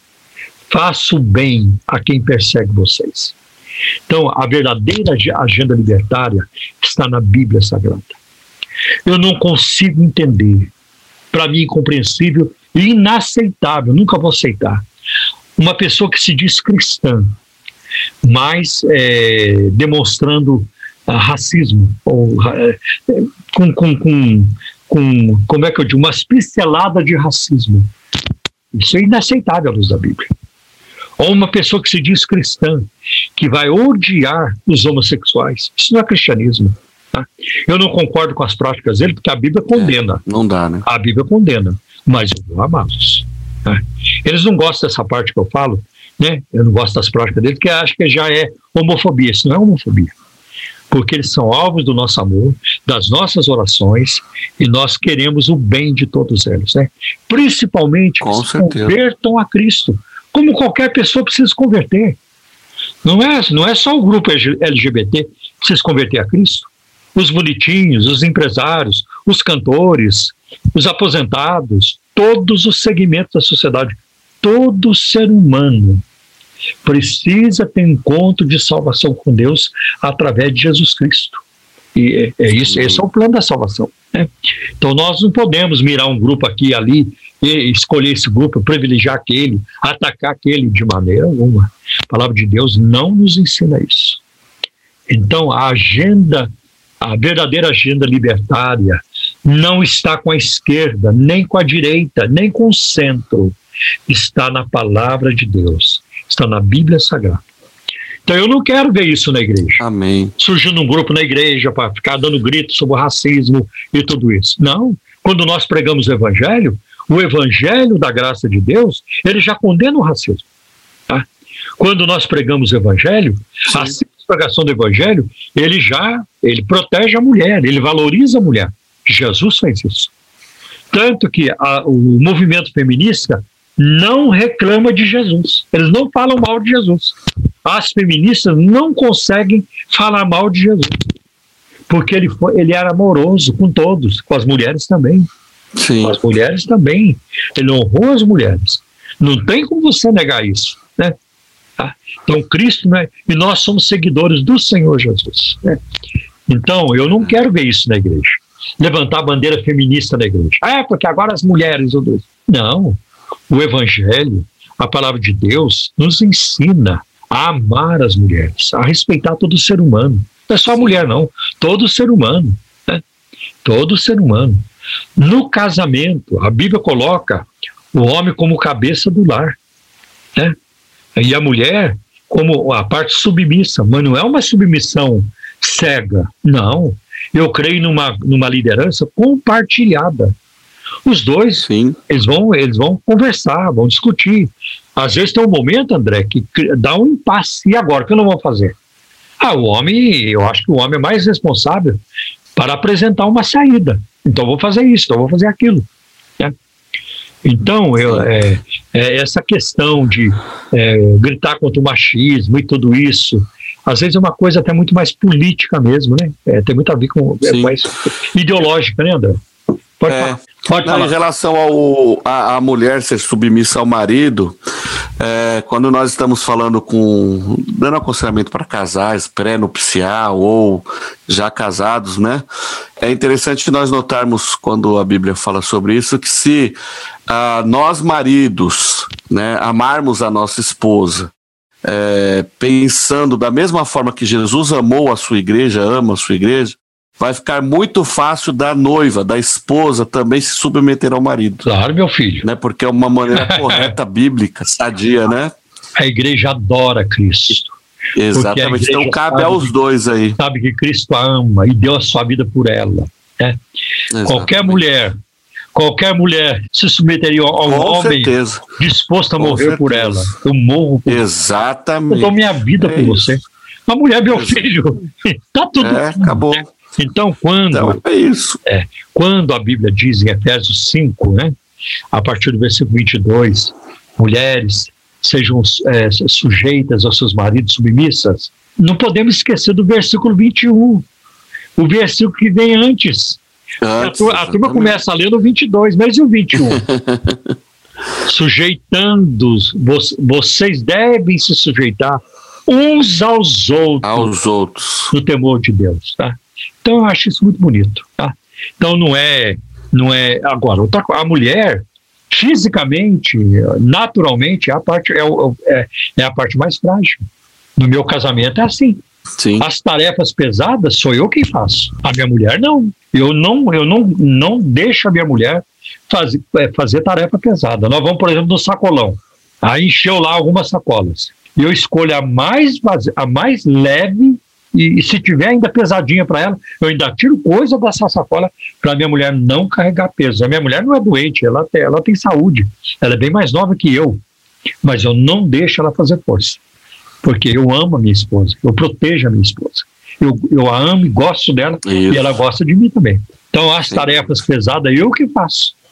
Eu escolho fazer, não deixo para ela fazer de maneira alguma. Quando nós vamos viajar, as malas eu que carrego. É eu que pego a mala, bota a mala ali, tira ali. Ela carrega a malinha dela de, de mão, né? Opa, é. Então, a, o marido tem que fazer isso, porque a mulher é a parte mais frágil, fisicamente mais frágil. Agora, eu não sei, as mulheres querem mudar a biologia, fica meio difícil, né? Fica meio difícil. Não dá. Não, outra coisa, André. Outra coisa. A situa eu, eu entendo, parte disso eu entendo, parte disso eu entendo. E compreendo é, essa postura é, de muitas aí. Porque existe muito abuso, André. Existe muito abuso. Olha a onda de feminicídio que acontece no nosso país. Sim. É lamentável, é lamentável. Esses homens, pena de morte para eles. Se bem que eu não Sim. sou a favor da pena de morte. Antigamente eu era a favor. Hoje eu não sou. É prisão perpétua para esses homens. Aonde viu? Matar porque a mulher não quer mais continuar com ele. Matar porque descobriu que ela está com outro. E daí? Separa, vai, vai viver sua vida. Deixa para lá. Incompreensível essa onda de, de feminicídio. São mulheres morrendo quase todo dia, eu acho que todo dia. Sim. Às vezes mais de uma. É. E o que, que a, as leis do país estão fazendo em relação a isso? Não estão, eles não estão nem respeitando a Lei Maria da Penha. Né? Sim. É lamentável. Então, é, eu, eu, sou, eu, sou, eu sou muito revoltado, ira, eu fico irado com isso. Esse ataque constante às mulheres. Né? Não aceito, não admito de maneira alguma. De maneira nenhuma mulher pode ser assediada, atacada, abusada, verbalmente ou fisicamente. Verbalmente é. ou fisicamente. De nenhuma forma. É, nenhuma forma. Amemos as nossas mulheres, as nossas Amém. esposas. Né? E respeitemos as demais. Né? Exatamente. Respeitemos as demais. Respeitemos as demais. Pastor, o José da Vila Matilde, já tem alguns dias que ele não mandava uma pergunta. Um abraço, querido irmão José. Ele diz o seguinte: principalmente os pregadores da teologia da prosperidade, atribuem a passagem de Isaías 45, versículo 3, somente ao que é material. O que o pastor tem a dizer sobre esse pensamento desses pregadores voltado para os dias de hoje? O texto diz assim: Darei a você os tesouros das trevas, riquezas armazenadas em locais secretos, para que você saiba que eu sou o Senhor, o Deus de Israel, que o convoca pelo nome. Darei a vocês os tesouros da, uh, das escuridades, diz uma outra versão. Este versículo Sim. se refere a uma situação daquela época que envolve Ciro. Ciro foi escolhido por Deus, ele é até chamado de ungido, né? É um termo muito importante Isso. no Antigo Testamento. Não, ele não foi o único chamado ungido, mas é um termo aplicado para Jesus. Jesus, o Messias, né? Ungido e no correspondente no Novo Testamento é Cristo do grego, né? Jesus ungido, o Messias. Então, uh, este versículo se refere a uma situação daquela época. Tem muitas informações sobre isso. Os tesouros é, escondidos, os tesouros da, das trevas ou da escuridade referiam-se primariamente às riquezas acumuladas em calabouços escuros, em lugares escondidos, secretos, né? Isso muitas vezes representava a riqueza de povos conquistados, embora os impostos pagos ao monarca estivessem incluídos. Riquezas encobertas no hebraico é matmon. E esse é o, é o, é o termo no hebraico, matmon. Riquezas encobertas. Do qual se derivou mais tarde o termo mamon, o Deus das hum. riquezas, né? E este mamon aparece em Mateus capítulo 6, versículo 24, e Lucas 16, 13. Jesus disse: Ninguém pode servir a dois senhores, é, porque vai agradar um e desagradar o outro. Não podeis servir a Deus e a mamon. E a mamon. É. Isso significa o quê? Que o dinheiro compete com Deus na adoração. O dinheiro é uma forma de idolatria. Tanto que em Colossenses capítulo 3, Paulo diz que a avareza é idolatria. Já pensou? É possível adorar é o dinheiro. É possível, Sim. né? A Bíblia coloca assim. Tá? Espiritualmente, a expressão tesouros das escuridades parece indicar as vítimas de Satanás confinadas na escuridão do pecado e da incredulidade. Agora, o que está acontecendo aqui é o seguinte: a Babilônia ela pegou muita coisa de outros povos, principalmente de Israel. Os vasos sagrados do templo, os despojos, riquezas e tudo isso, né? Aí o Ciro vai lá na Babilônia e toma a Babilônia e através dele depois é, ele permite então Israel voltar para reconstruir, né, para reconstruir. E aqui tem uma, uma informação de que os lingotes de ouro que o Ciro obteve eles dariam hoje cerca de 630 milhões de dólares. Ei, É um bom dinheirinho. Só, É. só os lingotes de ouro, hein? 630 milhões de dólares. né? Também ah, encontramos informações dizendo que os tesouros das escuridades são uma referência às famosas riquezas de Sardes, o rei de Sardes era Creso, né?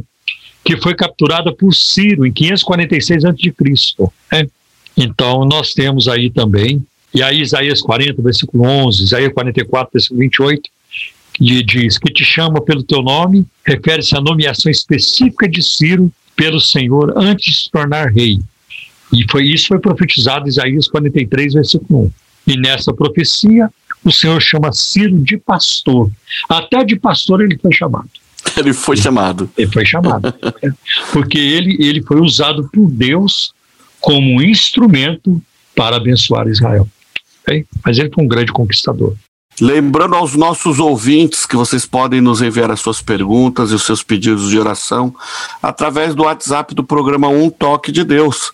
0 operadora 11 97402 1961.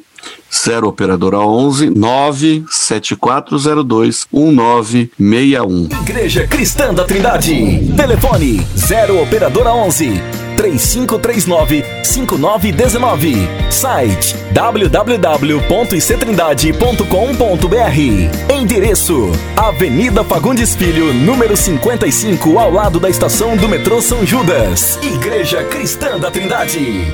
Programa Um Toque de Deus.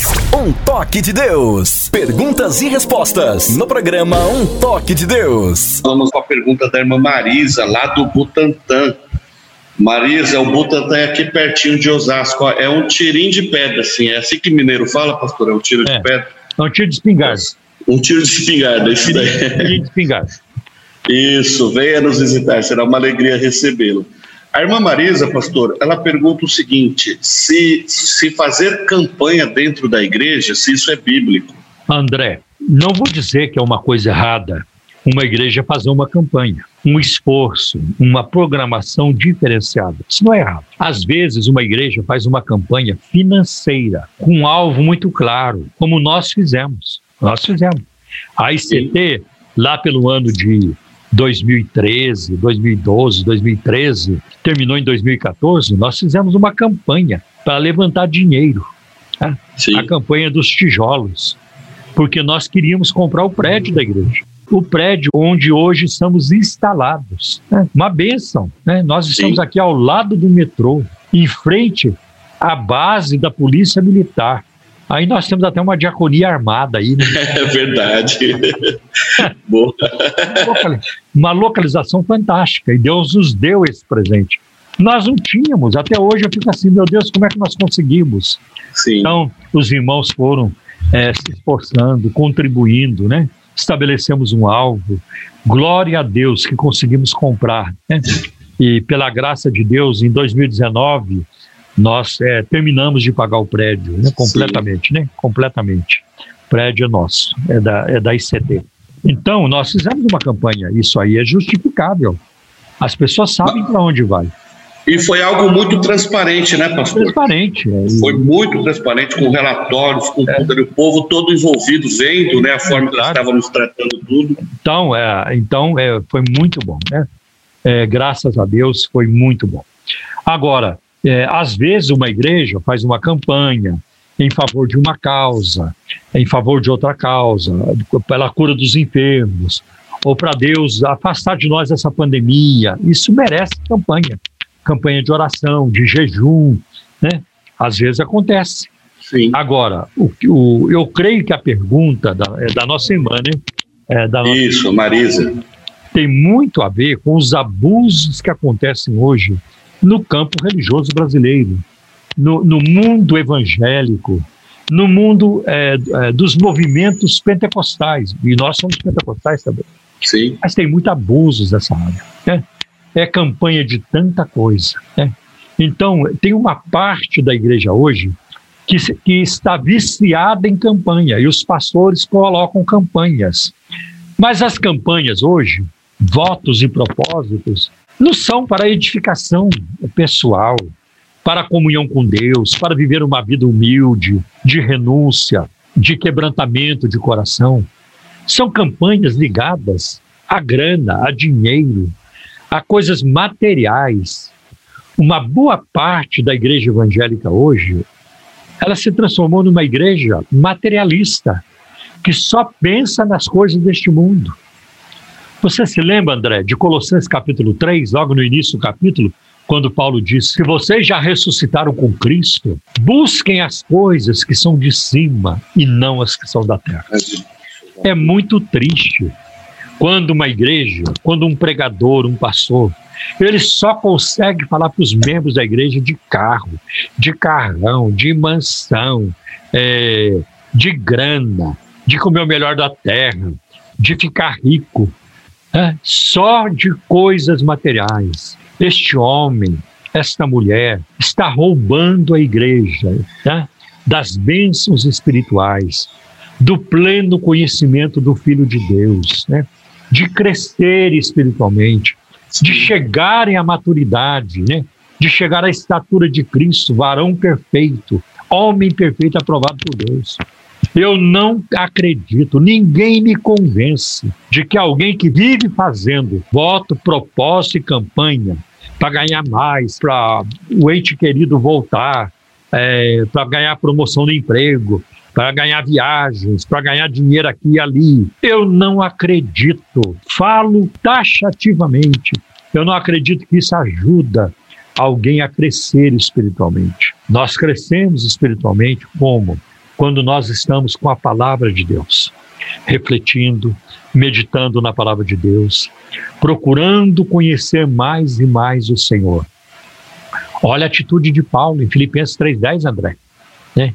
Eu quero conhecer a Cristo no poder da sua ressurreição e na comunhão do seu sofrimento. Eu perguntaria para ele se eu estivesse lá do lado quando ele, ele escreveu ou pediu para alguém escrever. Mas é, você já não conhece Jesus? Você não teve um encontro com ele lá, lá perto da, da, estrada, perto de Damasco? Peraí, você não foi até o terceiro céu e viu coisas inefáveis? Você não teve essa experiência, aquela e tudo isso? Sim, eu, eu tive.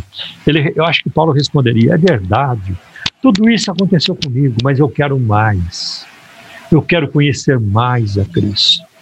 Você não vê, ninguém vê o apóstolo Paulo, o apóstolo Pedro, João, né, Timóteo, André, Felipe, essa turma toda, né, os homens de Deus do, do Novo Testamento, é, pressionando a igreja por dinheiro, usando de artimanhas, fazendo terrorismo, Sim. manipulando a igreja por causa de dinheiro. Você não vê isso, né? não vê. Tanto que lá em, em Atos capítulo 3, André, versículo de 1 a 6, na, quando Pedro e João estão indo para o templo e eles passam pela porta formosa, estava lá um paralítico, Sim. com mais de 40 anos. Né?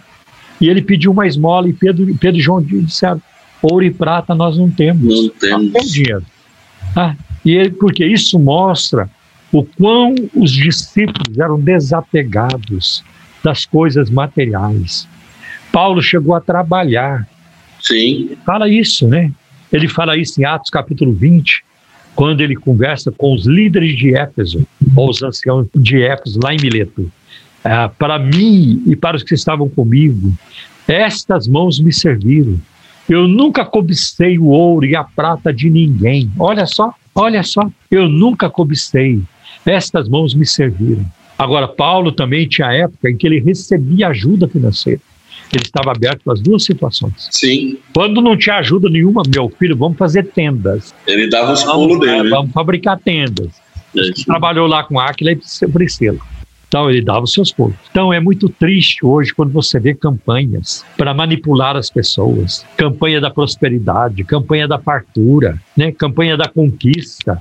Mas são conquistas materiais. Materiais. É, materiais. Esse evangelho que essa turma prega não serve para os ricos. Não serve. Como é que eles vão pregar esse evangelho para o Neymar, para o Messi, para um, um, ator famoso? Como é que eles vão pregar para essa já gente? Já tem tudo, né? Como é, é já tem tudo. Como é que eles pregariam esse evangelho para um magnata? Olha, vem fazer a campanha para você ter dinheiro na sua conta, para você conquistar o seu carro. Que tipo de evangelho é esse? Que muitos mortais não precisam dele. Agora, o evangelho da graça de Deus é diferente. Você pecou, você está morto em pecados, você está perdido e você precisa de um Salvador. Essa é a mensagem para o Neymar, para o Messi, para um ator famoso de Hollywood, para os magnatas, para os grandes é empresários. Sim, para qualquer um deles. Tá? Eles todos precisam. Por isso que a palavra de Deus, Paulo diz, escreve aos Romanos, que Deus ele ele reduziu, ele colocou todos debaixo da maldição para com todos usar de misericórdia. Misericórdia. E todos precisam da graça de Deus. Então, eu lamento que essas campanhas se, sejam para manipular as pessoas. É, as pessoas viram reféns. Meu irmão, nós vamos começar a campanha. Sete dias ou sete noites. Você não pode perder. Se você perdeu uma noite, você quebrou a corrente você quebrou a campanha. E às vezes a pessoa não pode, às vezes ela ficou doente, às vezes houve uma emergência, ela fica Sim. numa aflição. Ah, mas se eu não for, eu vou quebrar a corrente. Você acha que Deus está nisso? Você acha que Deus está nisso? Vale a Bíblia. Ah, vai crescer. Isso é coisa de homens. Isso é manipulação barata. Aí você faz a campanha. Digamos que você não faltou nenhuma noite fez a campanha sete dias, às vezes são 21 dias. Tem campanha que é mais cruel ainda, 40 dias né, de jogo, de imposição sobre as pessoas. Aí não recebeu a bênção. Ah, é, pastor, eu fiz a campanha direitinho, eu dei a oferta, dei isso, dei aquilo, e não recebi. Não, irmão, tem que fazer agora a segunda parte. Você fez a primeira, agora vai fazer a segunda. Eu conheço gente que funciona assim, de pessoas que exploram os outros, e de pessoas que se deixam né, ser é. exploradas. Porque tem os dois lados aí. Tem os corruptos e tem aqueles que são corrompidos, quer dizer, que são enganados. Né? Sim. Então, isso se passa dentro da igreja evangélica também. Agora, você fazer uma campanha de oração em favor de um irmão, em favor de alguém que está desempregado, você fazer uma campanha de oração é, em favor é, das missões, da, da salvação das almas. Irmão, nós vamos aqui ter reuniões toda noite, né? Quem é, quiser participar, quem puder, venha. Né? E é o Espírito Santo que leva as pessoas. Eu não posso fazer terrorismo espiritual, isso não é bíblico. De jeito nenhum. Nós não podemos fazer isso. Sim. Ah, se você não vier, se você não vier, Deus vai pesar a mão, você vai ficar doente. Isso é é triste, isso é inaceitável. E eu digo para essa gente: fuja desses picaretas, fique longe de suas igrejas, porque isso nada tem a ver com a palavra de Deus. Okay? Eu acho que respondemos a pergunta da semana. Fazer uma campanha de 91 dias de jejum e oração, né, para arrependimento, para salvação de almas, aí tá difícil de acontecer, né, pastor? Não, e, e aí tem a campanha do Salmo 91. Você vai dar a oferta de 91 reais. Aí tem alguém que fez a campanha do Salmo 150. Você vai contribuir com 150 reais. André, você já viu alguém fazer campanha no Salmo 1? Não. Você Não, vai dar um real. Eu nunca vi. Né? Eu nunca vi. E o Salmo 2? Também eu nunca vi. Olha, vamos fazer a campanha do Salmo 2 e você vai dar dois reais. Não, eles vão lá para cima. É o Salmo é, 121, é o Salmo 150 e por aí afora vai. Né? Daqui a pouco eles vão usar o Salmo 151, né, da Bíblia de Jerusalém, eles vão é, implantar aí para poder pedir também. Também, também. Absurdo. Onde nós vamos parar, pastor? É. Onde nós vamos parar? Pastor, temos uma pergunta aqui do Silvio, lá de Itaquera. Ele gostaria que o senhor comentasse sobre a nova perspectiva de Paulo e os autores N.T. Wright e James Dunn?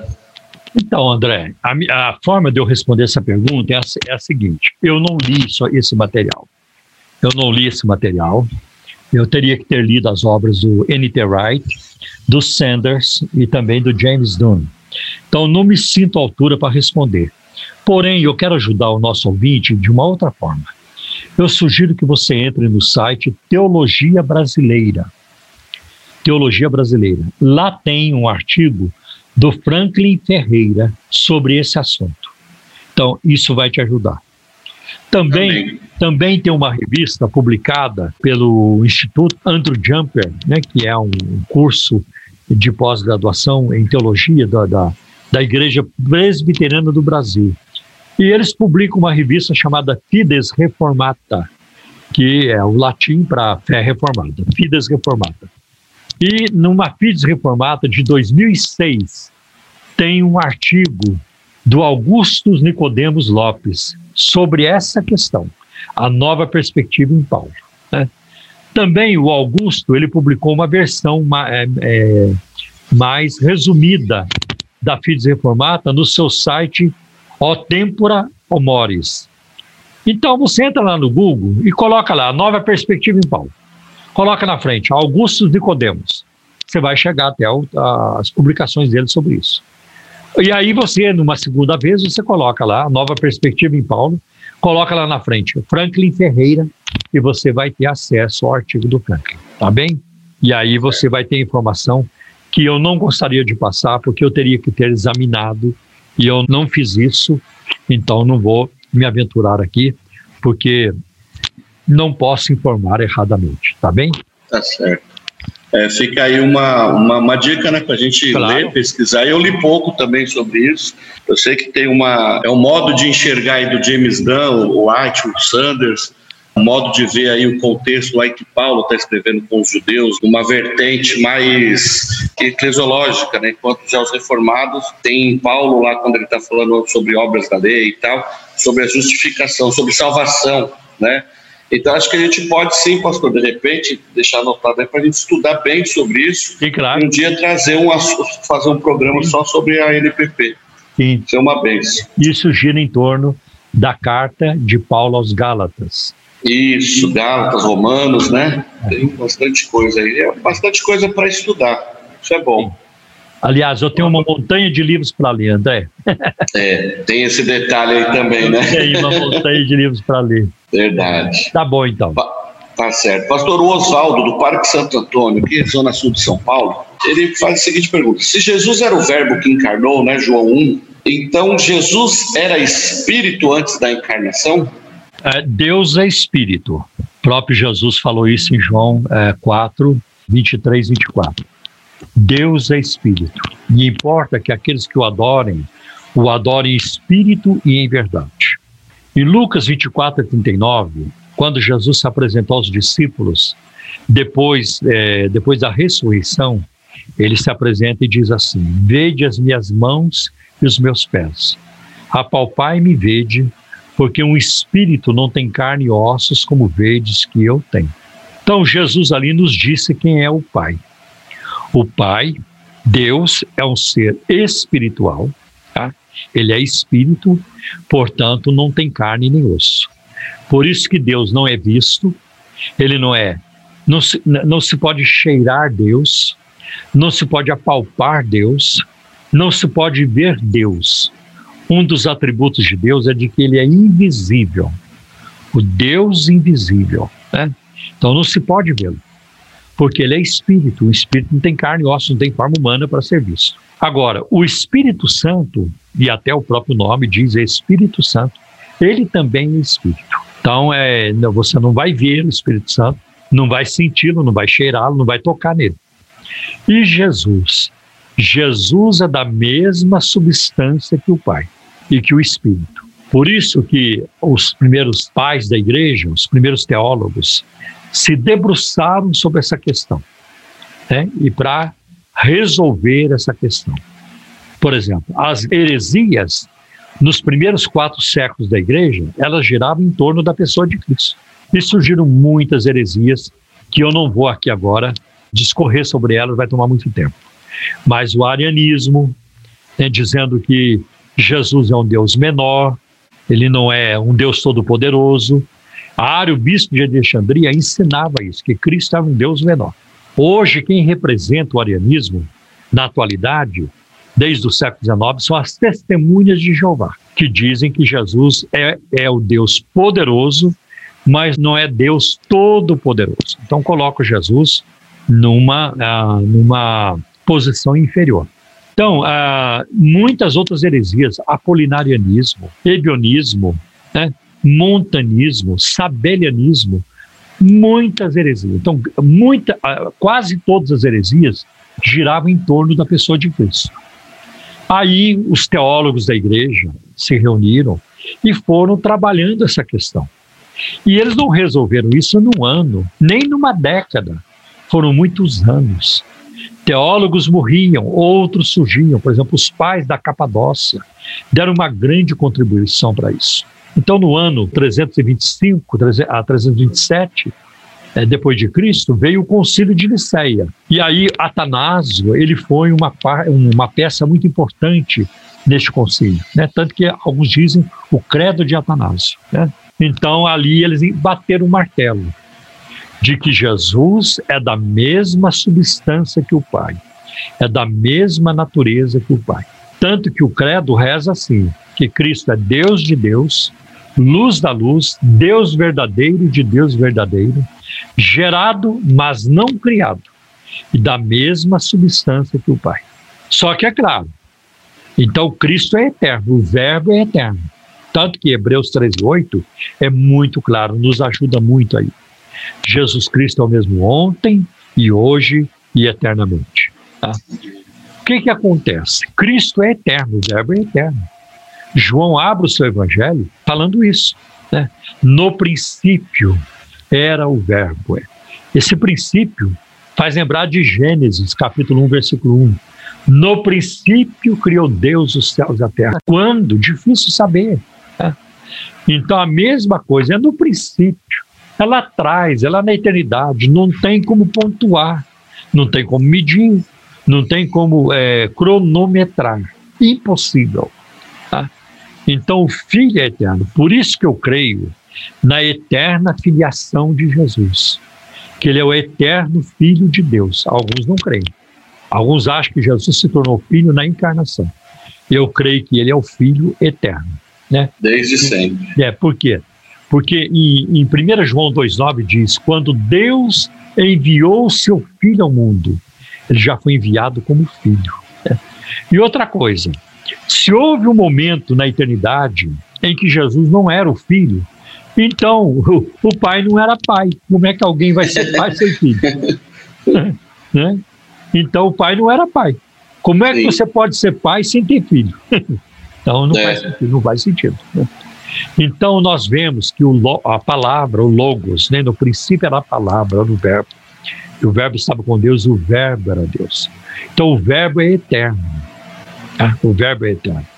Então, na plenitude dos tempos, porque o plano da salvação já estava desenhado, estabelecido, desde antes da fundação do mundo. Né?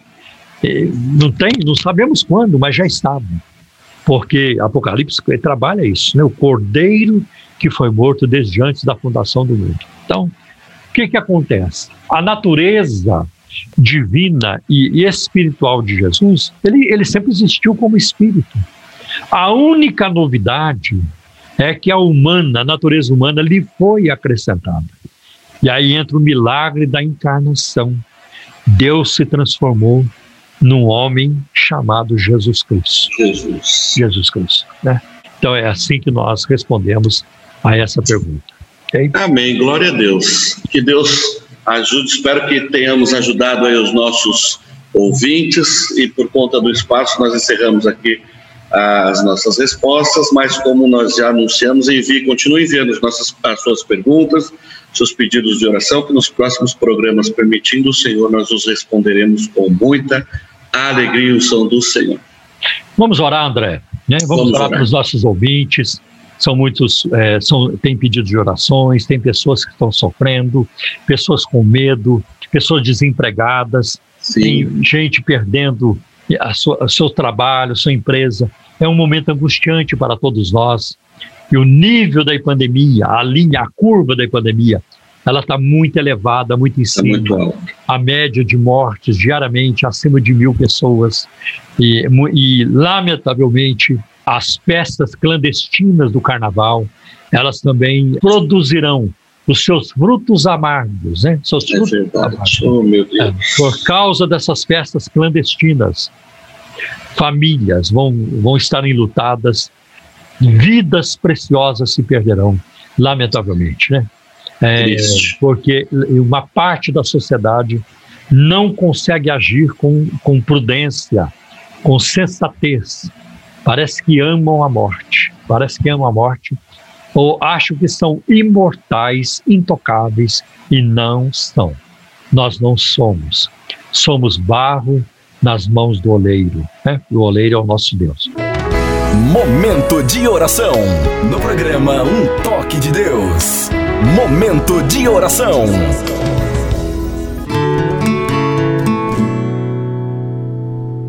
Então vamos orar pedindo a bênção. Vamos orar. Pai, em nome do teu filho Jesus, nosso divino redentor, nós estamos aqui buscando a tua face, porque tu és um Deus maravilhoso, generoso e que tem todo o poder. Senhor, pedimos a tua misericórdia sobre nossas vidas. Perdoa os nossos pecados, Senhor. Perdoa-nos, lava-nos completamente no sangue de Jesus. Lava-nos dos nossos pecados, para nós vivermos uma vida agradável aos teus olhos. Que em tudo possamos te agradar, meu Senhor. Enche o nosso coração da tua palavra. Renova a unção do teu espírito na nossa vida, a unção que quebra o jugo, Senhor. Opera maravilhas, meu Deus, na vida de cada um. Em nome de Jesus. Pai, quero pedir a tua bênção sobre os nossos mantenedores. Recompensos pela participação neste Senhor abençoe. supra as suas necessidades, multiplica bênçãos nas suas vidas, Senhor, em nome de Jesus. Eu também te peço pelos enfermos, Senhor. Tem misericórdia daqueles que estão em leitos de hospital ou em casa, que foram acometidos por essa pandemia ou por outras enfermidades, Senhor. Ah, Senhor, tu és Jeová Rafá, Deus que cura. Aleluia. Estende a tua mão, toca na vida de cada um e restaura. Cura, Senhor. Eu oro pela nossa irmã Selma, Senhor. Restaura a sua saúde. Envia um milagre na vida da nossa irmã. Um milagre tão necessitado. Sim, Senhor. Ela tem necessidade de um milagre teu, Senhor. Faz isso na vida da Selma, em nome de Jesus. Pai, eu peço, Senhor, a tua bênção, Senhor. E a tua vitória, a tua provisão para aqueles que estão desempregados. Abre-lhes uma grande porta. Supre toda necessidade. Senhor, a porta de uma carreira, Senhor, promissora, uma carreira vantajosa. Senhor, seja carreira acadêmica, seja na qualquer área, Senhor, do trabalho. Meu Deus, abençoa os teus filhos, em nome de Em Jesus. nome de Jesus. Em nome de Jesus. Pai, eu também oro, Senhor, por aqueles que estão presos no vício escravizador, na pornografia. Senhor, aqueles que estão presos, Senhor, também, meu Deus, na, na, na cocaína, no crack, na heroína, Senhor, na maconha, Senhor, no cigarro, Senhor, na bebida, Senhor, no alcoolismo. Liberta, Senhor, em nome de Jesus. Senhor. Em nome de Jesus. Aqueles que estão presos, Senhor, eh, na tirania do sexo, Senhor, descontrolado. Dá-lhes a liberdade em Cristo Jesus. Sim, Salva as Senhor. almas, Senhor. Salva os Salva as perdidos. Revela-lhes a Jesus Cristo como único Senhor e Salvador. Abra os seus olhos cegos para que eles possam contemplar as maravilhas da tua lei, as riquezas da tua glória em Cristo. Aleluia. Cuida, Senhor. Cuida da nossa nação. Livra o Brasil, Senhor. Livra o Brasil, Senhor, da corrupção, da violência. Livra o Brasil dos políticos corruptos e dos juízes corruptos. Sim. Em nome de Jesus. Cuida, ó Deus, nós te pedimos, em nome de Jesus. Abençoa a igreja do Brasil. Senhor, levanta uma igreja poderosa. Tem misericórdia. Quanto escândalo, quanto mau testemunho. Senhor, quanta, quanta coisa ruim, Senhor, que sai dos púlpitos e das vidas de muitos líderes religiosos. Livra-nos dessa gente, Senhor. Livra-nos desses maus exemplos, dos Sim. maus testemunhos e levanta uma nova geração de crentes comprometida contigo, Sim, Senhor. fiel à tua palavra, fiel à pregação do Evangelho, de Deus. em nome de Jesus. Em nome de Livra, Jesus. Senhor. Uma geração com ética, Senhor, com temor, com, uma pre... com, com, uma, com um ministério solidário, uma atitude solidária de ajudar, Senhor. Em nome de Jesus nós te pedimos. Amém, Senhor. Amém. Senhor, louvado seja Amém. Deus. Deus abençoe a todos vocês. e até o nosso próximo programa para a glória de Deus. Não é, André? Amém. Deus abençoe a todos e não se esqueçam, hoje às 19 horas, culto dos jovens aqui em Osasco, Rua Sucena 670. Deus abençoe a todos. Amém. Deus abençoe. Programa Um Toque de Deus.